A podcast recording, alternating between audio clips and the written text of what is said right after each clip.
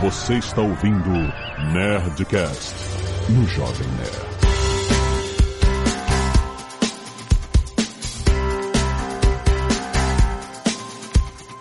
Landa!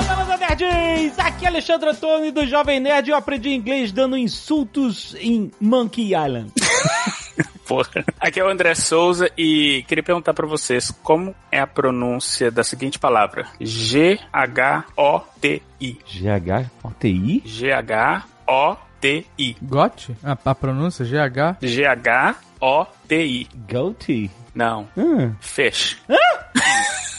Vamos lá. Como que você fala suficiente em inglês? Enough? Como é que termina? Com GH. Exatamente, som de F. Como que você fala mulheres no plural em inglês? Women. O segundo O, como é que você pronunciou ele? I. Exatamente. E como que você fala nação? Nation? Exatamente. TI. Qual que é a pronúncia do TI? Shh. Isso é muito escroto, cara. Então, se você pegar a pronúncia do GH do enough, a pronúncia do O do women Porra! e a pronúncia do TI do nation, forma-se a palavra fish. Ah, bom. Só pra mostrar como é que inglês é difícil. É, que o Zagal difícil vai ser esse programa, pelo fixe. Ele chega fazendo testezinho, olha isso. Pode? Olha só. Muito bem, Nerd. Estamos aqui em mais um Nerdcast Speak English, você sabe, trazido por essa parceria entre Jovem Nerd e WhatsApp Online, justamente com essa ideia. O WhatsApp Online é feito para você aprender inglês do seu jeito, onde você estiver, com aulas direcionadas a situações reais. Essa é a ideia. Você aprender um inglês prático que você vai usar em situações de dia a dia. Com uma metodologia pensada para ensinar brasileiros, porque tem muitos cursos de inglês que tem metodologias que são traduções de metodologias globais, etc. Essa não. O WhatsApp Online sabe como é que o brasileiro pensa, como é que é a língua portuguesa, como é que a gente se enrola e justamente sabe criar uma metodologia voltada pra gente que fala português, aprender a compreender melhor os contextos das situações. Justamente, o WhatsApp Online oferece situações com contexto para você estar preparado a falar inglês em qualquer situação, que é o caso desse episódio com o André. Então, não se esqueça, você pode clicar aí no link do post ou ir em whatsapponline.com.br e fazer a sua assinatura hoje mesmo que você vai ter acesso a todo o curso que já foi publicado na plataforma e os que ainda vão ser publicados ao longo do ano. Vai ter inglês para negócios, cara, vai ser espetacular. Todos com a metodologia única do WhatsApp voltados para situações reais com contextos do mundo real. Vai lá, whatsapponline.com.br e vamos conversar com o André, que o André tem muita história para contar.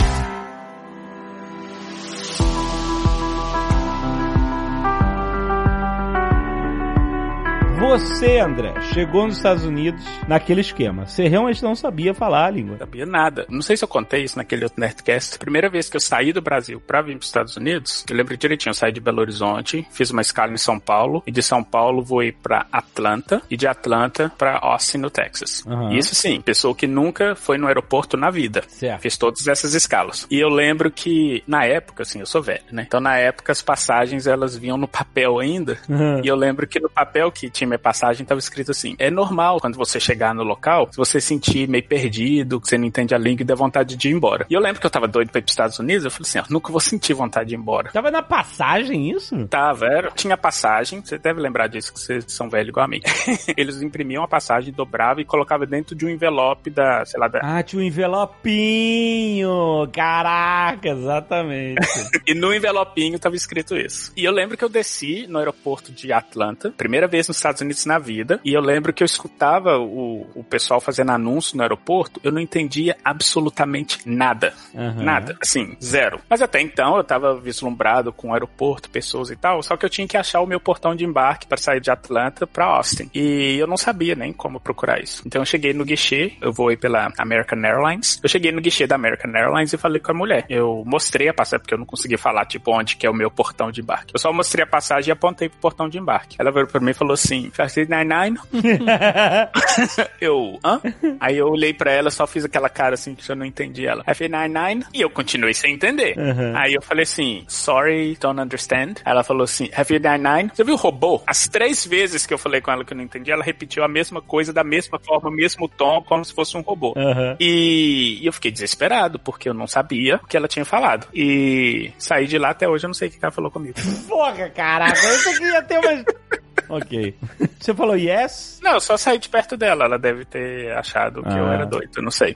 e até hoje eu não sei o que, que ela falou. E, só pra mostrar, pra ilustrar assim o tanto que eu não entendi nada e o desespero, que provavelmente ela deve ter falado uma coisa muito simples. Sim, claro. Mas como a gente aprende, o inglês que a gente aprende antes é aquele inglês, né, palavrinhas que a gente coloca junto, chega na vida real assim, a coisa Uhum. é completamente diferente. Mas aí você foi pros Estados Unidos, você foi estudar. Da onde veio toda essa parada? A gente tem mania no Brasil de falar que a gente fala inglês quando a gente estuda um semestre de verbo to be.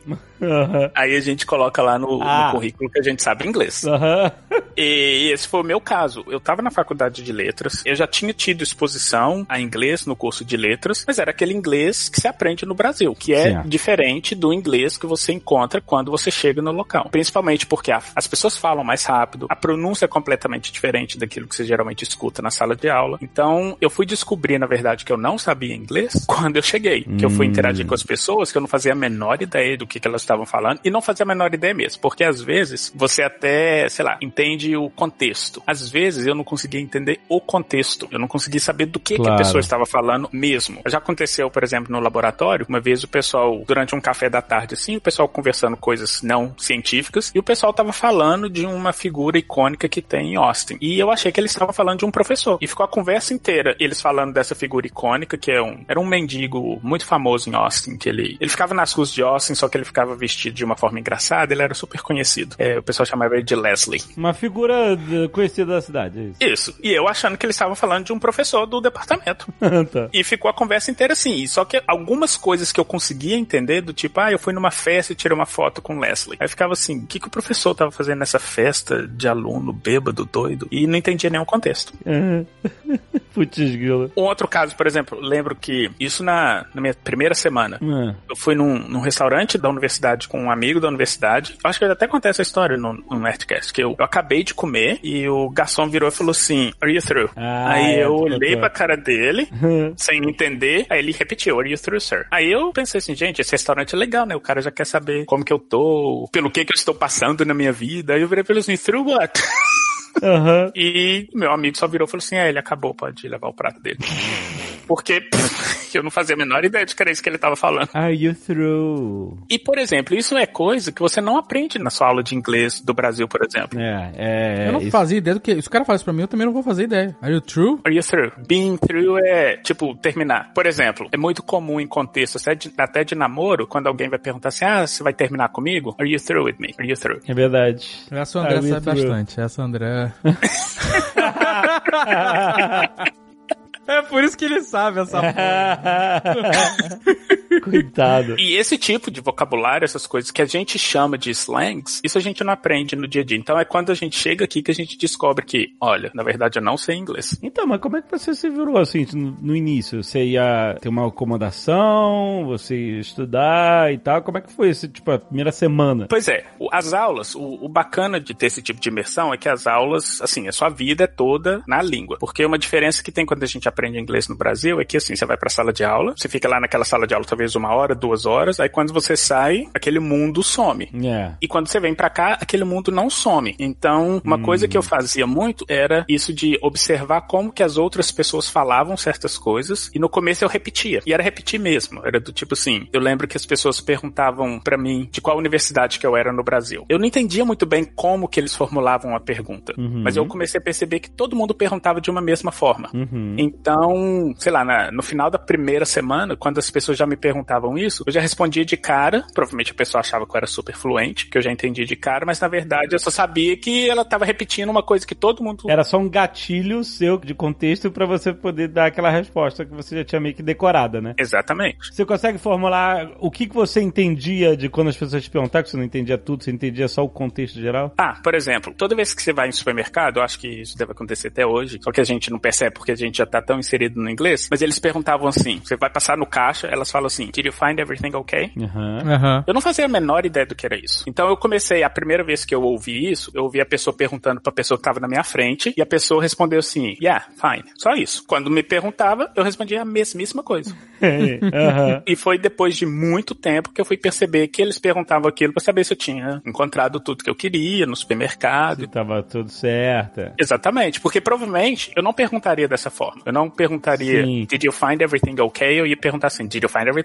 Ou É, did you find everything that you were looking for? Alguma coisa assim, eu não sabia que era essa estrutura. Mas aí são dois é, sentidos diferentes de pergunta, né? Did you Não, find quando a- every- mas no mercado, quando eles falam, ou numa loja, fala "Did you find everything okay? Eles estão perguntando se você achou tudo que você estava procurando. É isso. Não. Exatamente. É? Não. É. É, claro que é. É. Você acha que per- tá perguntando o que no mercado? Agora eu fiquei Eu curioso. acho que eles estavam perguntando de uma forma geral se tá tudo certo, se tem Não, não, ele tá perguntando se você achou os produtos que você quer. Isso. Ele quer saber de maneira geral se tua vida tá boa? Não, não é que se a vida tá boa. É, é o serviço todo do Ah, é supermercado. os produtos. Não, geralmente é o produto. É o produto. Então, por exemplo, você, sei lá, você entrou pra comprar pão e manteiga. Não, papel higiênico. Papel higiênico, exatamente. Papel higiênico é álcool gel. E a pergunta é para perguntar é exatamente para se você achou tudo que você estava procurando. Hoje você responderia não, não tem papel higiênico. Exatamente. tipo, cadê o papel higiênico? Em inglês a resposta é No, I can't clean my, my, my asshole. Ontem, inclusive, tinha fila no supermercado na seção de papel higiênico. Você mora em Nova York, né? Só pra contextualizar. Isso. Mas eles estavam restringindo? Pra- porque pra ter fila tem que ter restrição. Isso. Porque senão teria uma turba, né? É uma turba rápida, né? E Então você faz compras no Whole Foods, é isso, André? É. Ah, Ah, muito é. bom. Porque a gente sabe qual é o mercado que faz fila e qual é o que deixa a galera se matar. É esse mesmo. Fila pra papel higiênico é tão Whole Foods. É. Mas aí é isso. Então eu utilizava muito desses que a gente chama hoje, assim, agora eu sei porque eu estudei isso, então a gente chama disso de colocações, collocations, que é basicamente essas frases já prontas que a gente entende como uma coisa só. Aham, certo. Que a gente joga sentido naquela coisa, ó, sem ter que quebrar e saber o que, que aquilo significa especificamente. Lesson 25. Hi, Andre. You have onions?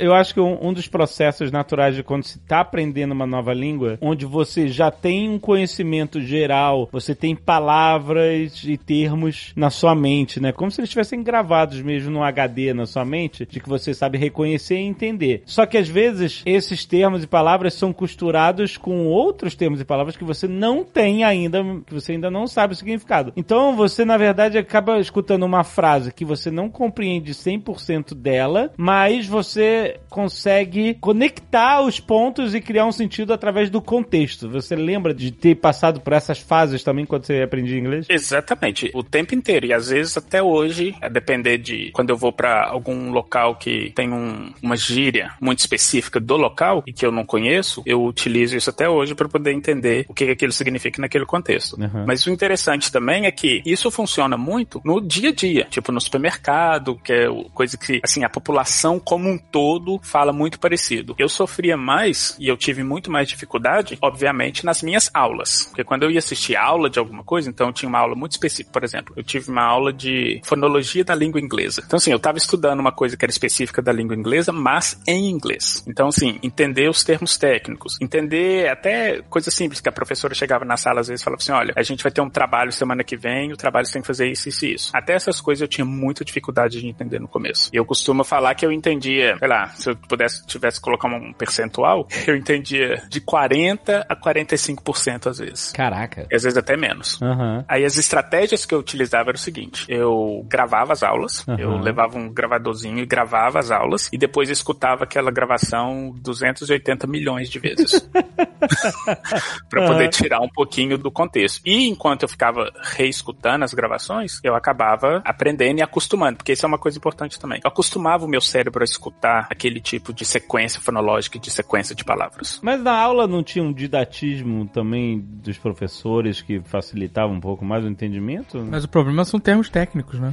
E não só isso, porque eu era minoria em termos de não saber inglês. Então, assim, eles tinham uma didática, mas era a didática do assunto, não a didática linguística. É porque, por exemplo, se eu ouço um podcast em inglês, é, ou leio uma notícia de jornal, ou leio algum tweet de alguém ah, americano mesmo, que seja, eu acho acho muito mais difícil de compreender porque normalmente as pessoas estão falando de uma forma mais coloquial e usando gírias e termos que a gente não está acostumado do que quando é, sei lá, um jornal, por exemplo. E não só isso, eu vou dar um exemplo bem específico disso que eu acabei de falar de, às vezes a pessoa era didática pro assunto, mas isso linguisticamente não resolvia. Eu fiz uma disciplina de neuroanatomia. Caraca, você também tá de sacanagem. O cara tá aprendendo inglês e vai fazer a disciplina de neuroanatomia.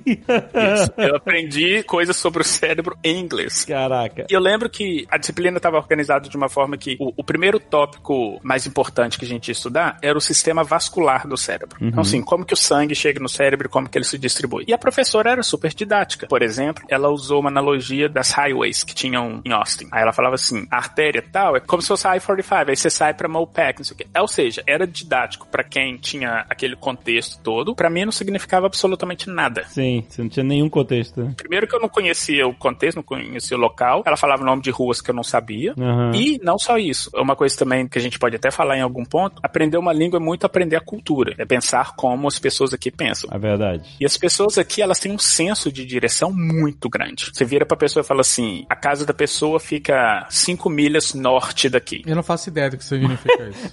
Exatamente. O americano, né, usa muito os pontos cardeais, né, pra indicar as coisas. E eu não fazia ideia. Olha, eu fiquei perdido uma vez dirigindo. Foi feio o negócio, porque eu tinha que ir ao aeroporto, que ficava 13 minutos da minha casa. Hum. E eu fui dirigindo, primeira vez dirigindo na cidade, morrendo de medo. Mais ou menos uma hora e meia depois, que eu não estava achando o aeroporto, eu parei num posto de gasolina para perguntar onde que era o aeroporto. Aí eu perguntei pra mulher aonde que era o aeroporto. É. Aí ela falou assim, em Austin?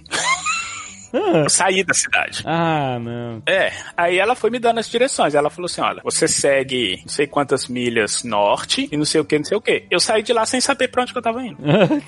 Uhum. Porque eles têm essa noção e tudo. Então, ou seja, a professora usava isso como uma forma didática para as pessoas poderem entender e eu ficava preso na questão linguística e cultural também, porque aí eu já não entendia nada, porque eu não tinha essa vivência cultural que eles têm.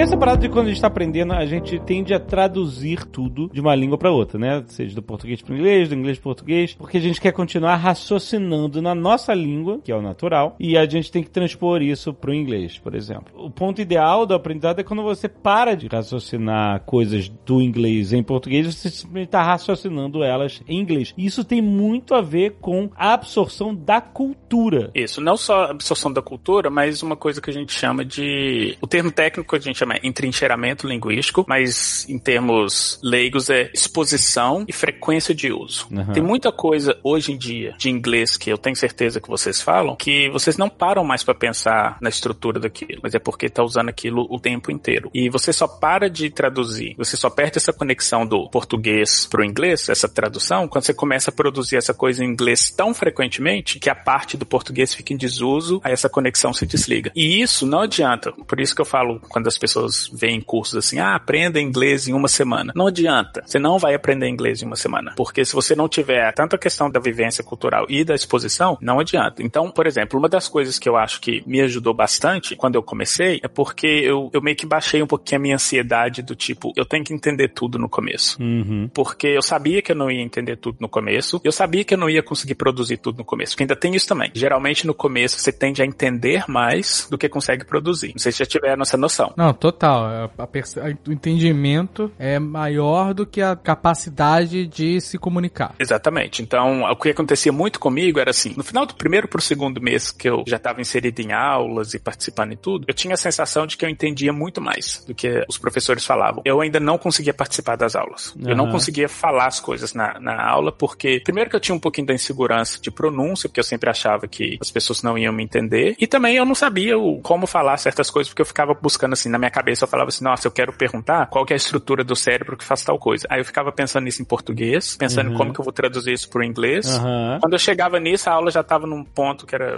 completamente outro. E já não dava mais pra perguntar. Eu te pergunto, você tem uma explicação de por que, por exemplo, se você tá ouvindo uma palavra e você tá entendendo o significado dela, uma palavra, um conjunto de palavras, um, né, termos, frases e tal, você tá entendendo aquilo, significa que aquilo está no seu cérebro, o significado daquilo tá no seu cérebro. Tá fazendo sentido. A mensagem tá sendo decodificada. Então você não deveria ter o poder de usar essas mesmas palavras? Como é que você consegue entender uma palavra e você não simplesmente saber usá-la? É muito louco isso. Eu vou dar uma analogia. Você já viu, sei lá, o Cristiano Ronaldo dando embaixadinha? Aham. Pois é, se você vê aquilo, ele vai estar lá chutando a bola, fazendo as embaixadinhas, você vai ver aquilo vai entrar visualmente no seu cérebro, você vai ter aquele conceito na sua cabeça. Aham. Você consegue produzir aquilo? Não. Igual o que ele faz? Claro que não. E por quê? Porque você tem uma capacidade motora que não necessariamente é ativada quando você está só assistindo ou quando você está só escutando. Então o problema todo é que quando você está escutando aquilo, o conceito entrou na sua cabeça. Para você produzir, você precisa do conceito que ele já está lá, mas você precisa de uma decodificação motora. Você precisa acostumar o seu cérebro a falar assim, olha, se você quiser falar esse conceito, você tem que mexer a sua boca de uma forma X para esse som sair como você escutou. Assim, isso pode criar uma, uma confusão, que parece que é, a gente não, não usaria uma palavra porque não saberia reproduzir a palavra com a boca. Na verdade, a gente saberia reproduzir ela com a boca de uma forma motora. O problema é cognitivo, você não conseguir acessar o uso daquela palavra, você esquecer que ela existe na hora de falar, alguma coisa assim, você não saber formar e juntar.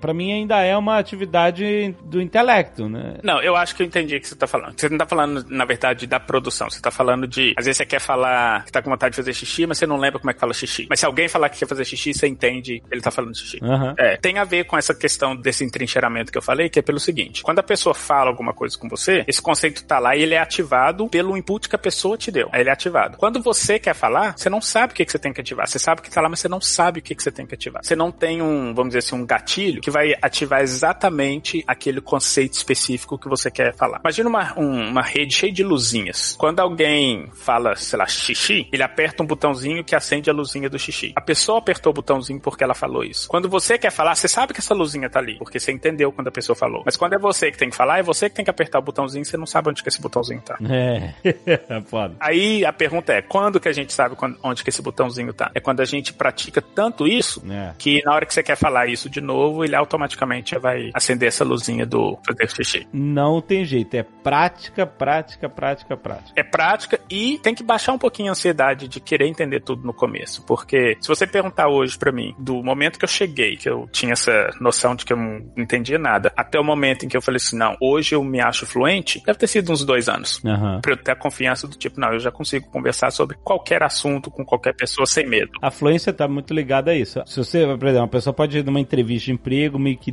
decorar uns discursos, saber falar, é, mas meio que decorar uns caminhos de como falar certas coisas, como responder certas coisas. Só que se de repente o assunto tange pra outro que você não esteja preparado, você se enrole, né? A, a fluência é, é considerada, na verdade, quando você é capaz de, por exemplo, se a conversa tanger para um assunto que você não se preparou, você saberia continuar se comunicando sem ficar travado, porque você tá fora do sua zona de conforto, né? Isso, eu vou dar uma dica pra. Quando eu dava aula de inglês, eu fazia isso, dar uma dica pra quem é professor de inglês pra poder treinar exatamente isso que você acabou de falar. Eu fazia o seguinte: eu separava a turma em dois grupos, aí um grupo de pessoas eu falava assim com eles: olha, o papel de vocês é o seguinte, vocês vão numa loja hoje e vocês têm que comprar um presente de aniversário pro seu amigo. E você só tem 50 dólares. Então prepara aí, o que, que você vai falar com o vendedor? Você quer comprar um presente que você só tem 50 dólares. Aí eu deixava esse grupo preparando as falas, tudo direitinho. Ah, porque você ia fazer uma simulação Uma simulação, exatamente. Era um roleplay. disso acontecendo. Aham, roleplay, ok. Os grupos não sabiam o que, que um outro ia fazer. Então eu falava com um grupo que ele tinha que ir pra loja comprar um presente de 50 dólares. Pro outro grupo eu falava assim: papel de vocês hoje, vocês trabalham numa loja, o papel de vocês hoje é o seguinte: vocês têm que vender essa gravata por 100 dólares. Senão vocês vão ser mandados embora. Muito bom. E ninguém sabia o que, que o outro tava fazendo. Aí eles preparavam falas e tudo mais. Quando colocava junto, aquilo tudo quebrava. Aham. E eu falava, agora se vira, mas usa. Mas por que que esse tipo de exercício tinha fundamento? Eles ainda precisariam usar o mesmo vocabulário que eles pensaram pra essa conversa. Eles só teriam que usar esse vocabulário de uma forma diferente, porque eles ainda teriam que falar, eu tenho que comprar um presente, eu só tenho tanto dinheiro. É. E o outro ainda tinha que usar vocabulário. Eles teriam que permanecer no mesmo assunto, só que sair um pouco da zona de conforto e tentar, né, criar uma negociação. Isso, que é exatamente o que acontece quando a gente chega num país de língua estrangeira, que você pergunta pro cara assim, você aprende a vida inteira. Hi, how are you? I'm fine, thank you. Hi, how are you? I'm fine, thank you. Aí você vira pra uma pessoa e fala assim, hi, how are you? A pessoa fala assim, I'm not so good today. Hmm. Aí você vira e fala assim, fine, thank you. Uh, é, mas é isso mesmo, né? Tu tem quem fale I can't complain. I can't complain. Já ouvi, I can't complain. Então, ok. é. ok. Lesson 25. Hi, Andre. You have onions? Isso é engraçado, você me lembrou, uma, não era uma história, para que eu vivi com um amigo meu, a gente era moleque, a gente entrou na casa, em inglês a história, mas a gente entrou na casa de um outro amigo nosso, a gente foi na casa dele, quando a gente podia sair na rua. Lembra? Passado, quando a gente podia sair na rua, interagir com as pessoas, ir na casa delas. E aí ele chegou e falou pra mãe dele, oi tia, tudo bom? Ela respondeu assim, oi Rodrigo. Ela só falou isso? Ah. Aí ele, tudo bem. Sim, porque já tá condicionado, né? Total, e a gente automática. zoou tanto ele. Foram Tudo meses, bem. meses. A gente não falava mais nada. A gente chegava e falava. Ele, a gente via ele e a gente, tudo bem. Exatamente. E uma coisa que eu acho legal também é que eu percebia isso muito quando eu comecei, é que, assim, as pessoas percebem um pouquinho de como que é a sua personalidade pela forma como você conversa. Aham. Então eu comecei a perceber que as pessoas me achavam muito introvertido ou quieto, porque eu não falava muito. Mas, claro. E quando eu falava, eu falava pouco, porque eu tinha, né, é, medo de falar errado, ou não sabia como falar. E isso, as pessoas acabam tendo uma percepção, assim, diferente da sua pessoa. E que é foda também, quando você tá num país estrangeiro e as pessoas não comunicam muito com você porque elas acham que você é super introvertido. Então, mas só uma coisa que eu quero saber a sua opinião. Uma coisa que eu fui percebendo quanto mais eu ia aos Estados Unidos e tal, que ninguém tá nem aí se você tem dificuldade de falar inglês ou não. Tipo assim, ninguém. Como assim? Ninguém tá te julgando. Ah, Normalmente tá, é. as pessoas não te julgam. É, eles não ficam É. esperando você errar pra falar, ah, seu... Ah, exato, é Analfabeto. Exato. ignorante. As, as pessoas ouvem o que você fala, mesmo que você fale com um broken English, assim, meio Não, mesmo que você fale errado. Mesmo você afirme As- querendo perguntar. As pessoas. O maior erro de todo brasileiro ao falar inglês Ah. é afirmar querendo perguntar. Querendo perguntar. Você- fala, assim, você quer uma cebola, por exemplo, hoje em dia, não tem. Ah, ah. Não tem mais no mercado. Aí você fala assim, você quer perguntar, você tem cebola? Como é que um brasileiro faz normalmente quando ele entra no mercado? Ele fala assim, you have onions? Exato. Enquanto o correto seria do you have onions? Eu, durante muitos anos, eu era o cara do you have onions? afirmando, afirmando. Afirmava, só que com entonação de pergunta. Aham, aham. Às vezes eu percebia uma cara de What? Mas a pessoa ela se esforçava e falava assim, não, we haven't sex or whatever. No começo eu percebia pela cara de estranheza de algumas pessoas que eu tava falando merda. Aham. Depois, com o passar do tempo, viajando e tal, as palavras iam saindo da minha boca e eu ia percebendo que eu estava falando merda. sabe? Enquanto você tava falando, É, é. You have. Não, onions. Até o momento em que eu passei a conseguir fazer corretamente. Quando eu vou nos lugares e tal, eu- a pergunta já vem em inglês, entendeu? Entendi. É, você não tá mais tentando traduzir, porque você tá traduzindo uma forma de falar em português. Você tem cebola. É. E aí você parou de traduzir, agora você começa já a raciocinar. Mas quando eu fazia errado, eu, muito, isso é um erro clássico. Aham. Clássico. As pessoas, alguns faziam uma cara de what? Sabe? De que que esse maluco. Mas elas não, não me corrigiam. É. Eles tentavam entender o que eu tava querendo dizer. Exatamente, o problema é a cara, né? A cara deles era mais assim, turista. Mas, eh, ok. Inclusive, isso é outra coisa, né? Quando você não entende alguma coisa, tá lá nos Estados Unidos, ninguém fala, what? É, é. né? É meio A pessoa rude, fala, né? I'm sorry, excuse me, o que É. seja, né? What é muito grosseiro, né? Mas, por exemplo, eu lembro que quando eu fui comprar. Isso no comecinho também, eu fui comprar travesseiro. E aí eu cheguei no Walmart e queria achar a seção de travesseiro e não tava achando. Na verdade, nem tem uma seção de travesseiro. Geralmente fica aquelas baias no meio do supermercado, cheio de travesseiro dentro. Hum. Eu fui perguntar pra pessoa onde que ficava o travesseiro e perguntei. E assim, é engraçado que hoje em dia eu acho que eu consigo perguntar de uma forma mais educada, mas quando a gente não sabe muito, como a gente vai direto ao ponto, a gente é até meio grosseiro. Cutuquei a mulher e falei assim: Where's the pillow? Caraca! é, é. Where's the... Foi engraçado que ela fez essa cara aí com a Zagal, falou do tipo, hã? Aí eu falei assim, pillow, pillow. E coloquei a mão assim. Aí ela falou assim, pillow. É. Aí eu fiquei com aquela cara assim, tipo, ela repetiu a mesma coisa que eu falei. Mas na verdade não, fui perceber depois que a minha pronúncia tava errada. Mas no começo eu acho que ela não tava entendendo mesmo. Pra mim, é a pro- foi a mesma pronúncia dos dois. Não, porque ele falou pillow e depois ela falou pillow. Pillow. Que tem aquele, aquele H escondido. E a vogal curta, né? Porque eu falei pillow. E é pillow. Pillow. Só que foi engraçado que ela falou assim, oh, pillow. Aí eu, é, mas na minha cabeça eu tô assim, é, eu acabei de falar isso. É, exatamente, exatamente o que eu acabei de falar.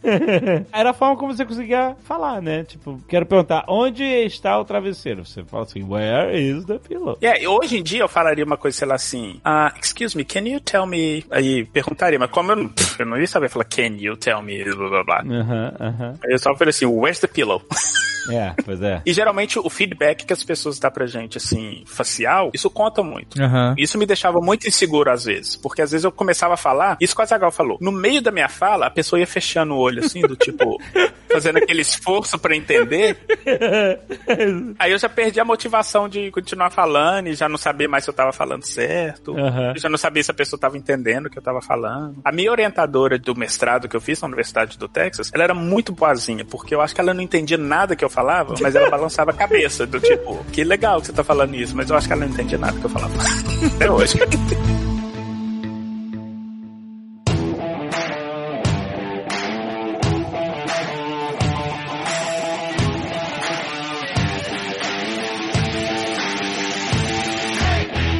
Quando você avança mais no aprendizado, existe uma, uma outra fase que é assim, você sabe se comunicar, você tá chegando perto da fluência, mas em alguns momentos você ainda trava. Você vai falar um negócio, aí você de repente, caraca, me- às vezes no meio da frase você, puta, não sei como falar isso. Por que eu digo que é quando você tá se aproximando mais da fluência? Porque você não chegou a, a parar pra treinar como você falaria isso antes de engajar com uma pessoa, entendeu? Você tá confiante, você começa a falar, e aí no meio da argumentação você trava. Você perde coisa. Geralmente isso acontece comigo, ou acontecia, assim, eu ainda tava traduzindo um pouquinho na minha cabeça, aí eu sempre chegava numa expressão, que é uma expressão muito, vamos dizer assim, coloquial no português, Uhum, aham. aí eu não fazia a menor ideia de como falava isso em inglês. Exato, e você trava. Por exemplo, é, eu lembro direitinho, da primeira vez que isso aconteceu comigo, lembro direitinho do exemplo. Eu estava conversando com. A gente estava numa happy hour, aí happy hour de humanas sempre tem violão. claro que tem. Eu queria que ele desse uma palhinha de alguma música. Uma palhinha. Eu não fazia a menor ideia de como falar isso. little straw, little straw. E foi legal que eu comecei a fazer assim, porque a gente só percebe isso quando a gente tá no meio da frase. Aham. Aí eu falei assim, can you... Um... Aí eu travei. Aí Aham, eu falei assim, agora eu não sei mais como falar isso.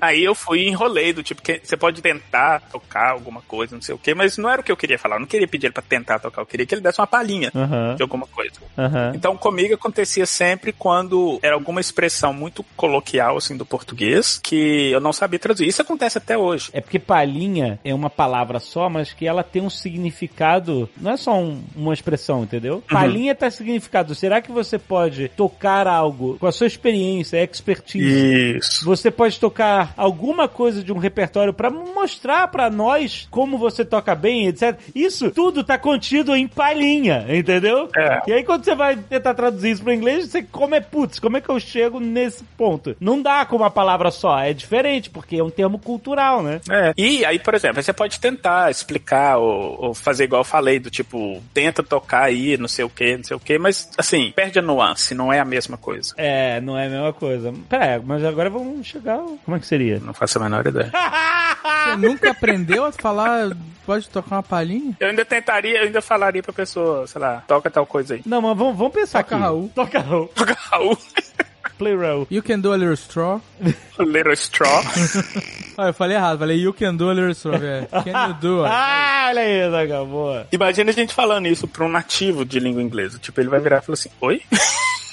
Exato, não, é, pois é. Mas isso acontece até hoje. Tem algumas expressões que eu sempre eu gosto de dar exemplo delas, porque são palavras que, assim, a gente não tem uma definição nem clara em português do que é. Quando a gente vai traduzir, é complicado. Por exemplo, vamos fazer uma tradução simultânea aqui agora? Hum. Eu vou falar uma frase, aí o Jovem Nerd fala ali em inglês. Ai, meu Deus. Aí eu vou falar a resposta, o Dave fala a resposta, tá bom? Tá bom, vai. Tá bom.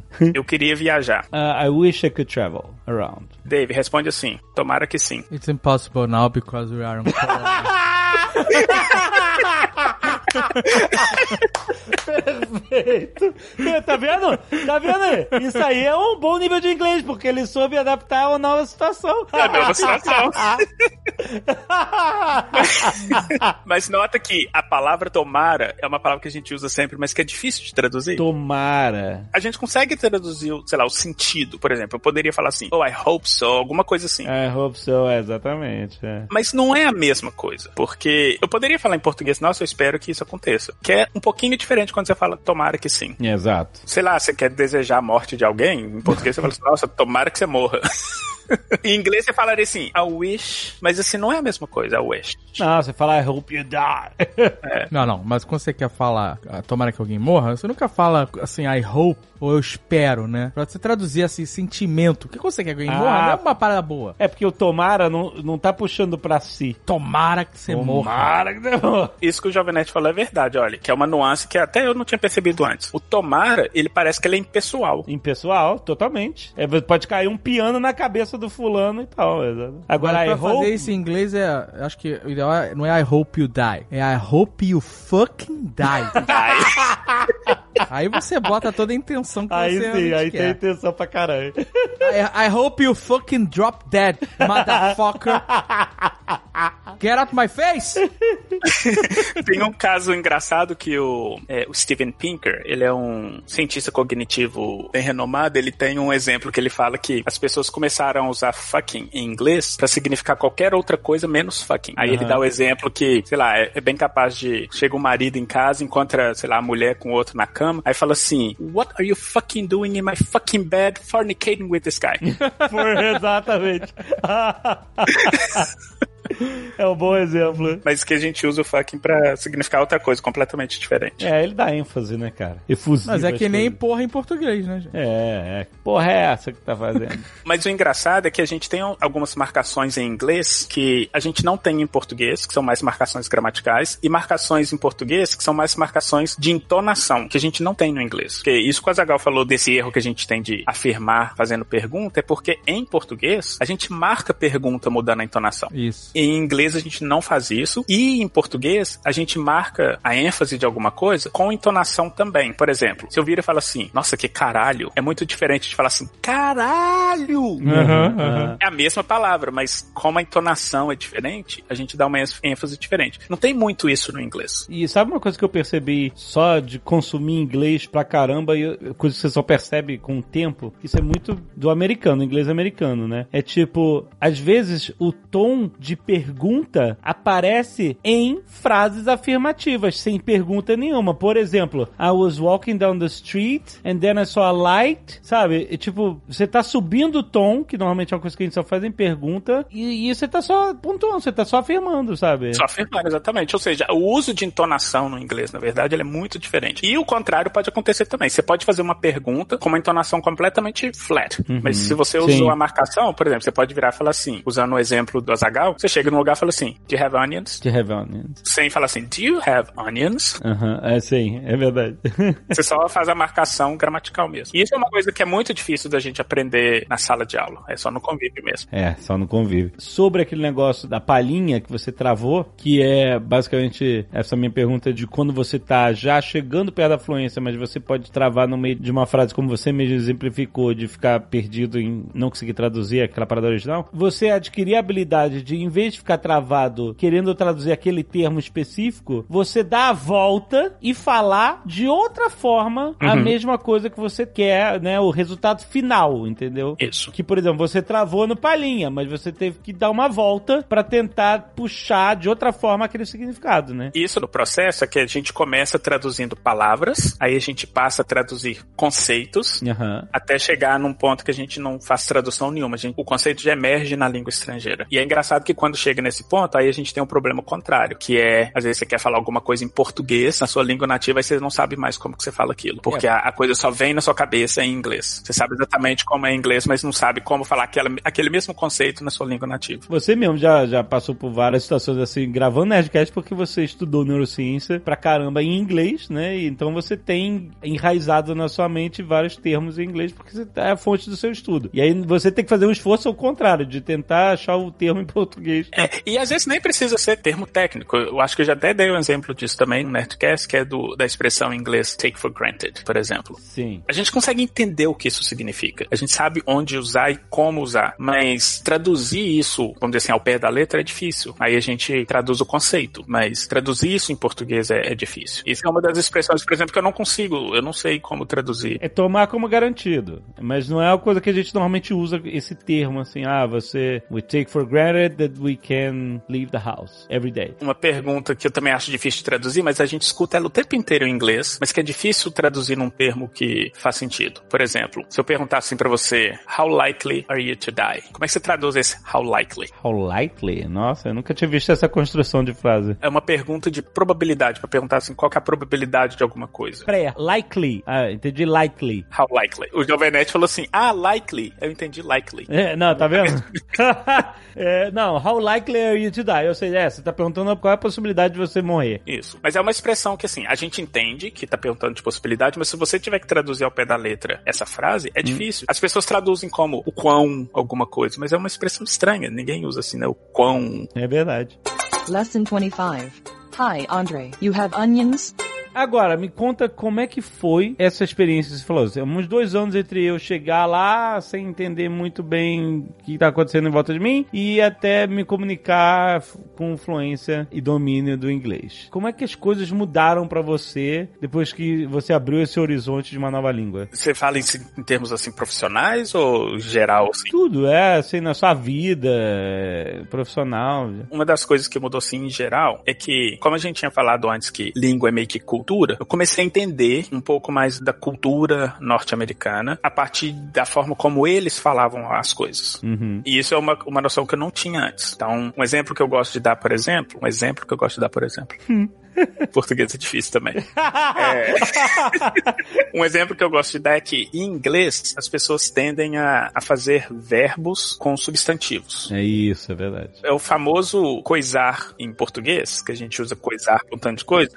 em inglês eles fazem verbos. Então, por exemplo, uma pessoa pode virar e falar assim: converta o arquivo em PDF. A pessoa vira e fala assim: PDF o arquivo. Isso. Exatamente. E isso é uma coisa que eu só fui perceber depois que eu já tinha uma certa fluência, e que isso tem muito a ver com a cultura norte-americana, que é do tipo assim, não só da norte-americana, mas porque esse fenômeno acontece muito mais nos Estados Unidos do que em outros países de língua inglesa. As pessoas são muito sucintas na forma como elas falam as coisas ou expressam certos conceitos, e isso se manifestou na língua, e eu só percebi isso depois que eu peguei essa fluência. Essa foi uma coisa. E a segunda coisa, que é assim mais prática eu acho, oportunidade. Eu só consegui, por exemplo, trabalhar num laboratório como voluntário porque eu já tinha um conhecimento mais sólido da língua. Eu já conseguia fazer coisas no laboratório sem ficar inseguro Uhum. se eu estava fazendo errado ou não. E foi um pontapé inicial para eu poder dar aula, porque aí eu já tinha que ensinar outras pessoas aquilo que eu sabia. E ter essa fluência, assim, me deu a oportunidade de, não, agora eu posso tentar ensinar outras pessoas outras coisas. Em inglês. Em que momento você foi perdendo de fato a insegurança do inglês e substituindo isso por segurança? Eu acho que a partir do momento que eu comecei a arriscar mais. Então foi um ato seu. Isso, eu arriscava mais, mas eu comecei a meio que tocar o foda-se pra reação que as pessoas tinham. Porque você falou a verdade, as pessoas não vão te corrigir, mas ao mesmo tempo elas têm umas reações faciais e, e que aquilo meio que desencoraja. E eu comecei a meio que tocar o foda-se pra isso. Mas às vezes as pessoas te corrigem sem você perceber. Quando justamente você falou pillow, aí ela, oh, pillow. Isso é, ela tá oferecendo, talvez de uma forma involuntária, uma correção pra você. É. né? Você pronunciou uma palavra de uma forma esquisita, ela demorou pra entender, e quando ela entendeu, ela falou a palavra e ela te ofereceu um, um exemplo de como se fala, né, normalmente pra um nativo. E aí a gente vai absorver, a gente tem que usar essas oportunidades, como você falou assim, quando você arrisca, você pode ouvir essas pequenas dicas, quando o cara, ah, entendi o que você falou, e aí ele vai e repete, ou, ou fala a palavra que você falou errado de outra forma, ou ele fala um termo diferente, ah, you want, you want to know about this? E, e aí, isso, a gente tem que aproveitar esses momentos de que a gente arrisca, pagar mico mesmo, essas coisas, porque a gente vai receber de volta algum feedback que a gente pode usar como aprendizado, né? Isso. E a outra coisa que eu acho que é importante também, e que eu, eu percebo que eu destravei total, assim, quando eu comecei a fazer isso, é de perceber que, assim, o foco, quando você tá falando com alguém, parece meio óbvio isso que eu vou falar, mas o foco é a comunicação. Então, assim, você não tem que preocupar como exatamente você tá falando. Você tem que preocupar se a pessoa vai entender a mensagem que você quer passar. Então, quando eu comecei a pensar assim, então, por exemplo, se eu quisesse pedir o cara para dar uma palhinha, eu não tenho que ficar agora pensando em como que falo palhinha. Uhum. Porque no final das contas, o que eu quero é que ele toque alguma coisa. Então, se eu conseguir comunicar isso pra ele, nem que seja por gesto, Exato. mas se eu conseguir comunicar isso pra ele, é o importante. Eu só consegui destravar quando eu comecei a pensar assim. Quando eu comecei a, a pensar que, olha, o importante é que é a comunicação, então, da forma como eu falar, sim, foda-se. O importante é que ele entenda o que eu tô falando. Ah, por exemplo, olha só, tá tentando buscar aqui um dar uma palhinha, tipo assim, o significado, eu, tava, eu pensei assim, play something you like. Play something you like. Simples assim, né? Tipo assim, toca alguma coisa que você gosta. Isso é um dar uma palhinha, não é? Esse é o exercício que a gente tem que fazer. De, ah, se eu não consigo traduzir um termo e tal, vamos pensar, não na- no português, mas vamos tentar pensar na língua que a gente tá tentando falar, no inglês, dentro da cultura do inglês, como que o cara entenderia essa mensagem, como eu consigo passar o objetivo da minha mensagem. Eu não quero que ele toque, não. o que é uma palhinha? O cara tocar um negócio que ele curte, que ele gosta, que ele sabe tocar. Então, play something you like, pronto, re- resolveu a parada, né? É isso. Esse outro ponto que eu vou falar agora, eu acho que eu tive um pouco de vantagem, porque como a minha área de estudo era a linguagem, então eu comecei a perceber isso mais, é que assim, a língua, na verdade, ela, ela é um organismo vivo, ela tá mudando o tempo inteiro. Uhum. E eu comecei a perceber, isso é muito engraçado. A gente tende a achar que o nativo fala tudo certo. É, exato. Por exemplo, se a gente comete um erro, a gente é burro, mas o nativo, ele nunca fala nada errado. E eu comecei a perceber que os nativos falam coisas completamente erradas, gramaticalmente falando. Uhum. E que era uma forma de eu começar a perceber na minha cabeça assim, olha, cara quer se comunicar, ele não tá muito preocupado em, em como falar as coisas. Então, por exemplo, uma coisa que eu percebi, principalmente quando eu tava no sul, no Alabama, é muito comum não utilizar flexão verbal, igual a gente utiliza para, por exemplo, terceira pessoa ou o ING. O ING até que eles utilizam, mas principalmente para terceira pessoa. Então, por exemplo, a gente fala o tempo inteiro assim, sei lá, a gente quer falar ele gosta de alguma coisa, a gente fala he likes something. Aham. E quando a gente fala he like, o pessoal cai matando. Nossa, que burro, é terceira pessoa, tem o S. Terceira pessoa likes, exatamente. E eu percebo que, por exemplo, no sul, muita gente fala he like. Hum, É muito comum, por exemplo, falar don't pra qualquer coisa. Então, por exemplo, I don't speak English, he don't speak English, she don't speak English e assim por diante. Ah, em vez de doesn't na, na terceira pessoa. Exatamente. Não tô encorajando, de novo, não tô encorajando tudo, ah, então vamos falar errado. Não é isso. Mas a, a questão toda é perceber que a pessoa quer comunicar. Ela quer se comunicar de alguma forma e ela vai utilizar de mecanismos para aquilo que a gente tem que fazer o mes a mesma coisa quando a gente tá começando a aprender uma língua. Porque é só assim que a gente vai ter exposição. E nesse espírito de arriscar e de perder vergonha, etc., eu vi uma vez um. meio que esses memes, essas imagens com texto, sabe? De meme. E era uma coisa que provavelmente foi feito por alguma pessoa de inglês nativo, né? De que fala inglês, porque era uma mensagem para as pessoas que falam inglês nativamente. Isso estava em inglês na mensagem, né? É, não se esqueça, quando você vê alguém falando um inglês quebrado, que eles chamam de broken English, né? Que é quando a pessoa fala um inglês todo enrolado, sem eh, muita conexão, né? E tal. Assim, lembre-se que essa pessoa está falando uma segunda língua. Você fala uma segunda língua? Exatamente. É, então, porque a maioria dos americanos, sei lá, tipo, não falam uma segunda língua, só fala inglês, né? E aí, você lembre-se que essa pessoa, ela tá fazendo um esforço monumental de falar uma segunda língua e às vezes é uma parte que você não tem. E é legal, sabe? Não, a pessoa não tem que ter vergonha de falar broken English, sabe? E, né, não precisa a gente entrar nesse assunto agora, mas existem tantas vantagens cognitivas de quem fala mais de uma língua, por exemplo. Você pode jogar isso na cara da pessoa também. Eu exercito meu cérebro mais que o seu. Exatamente.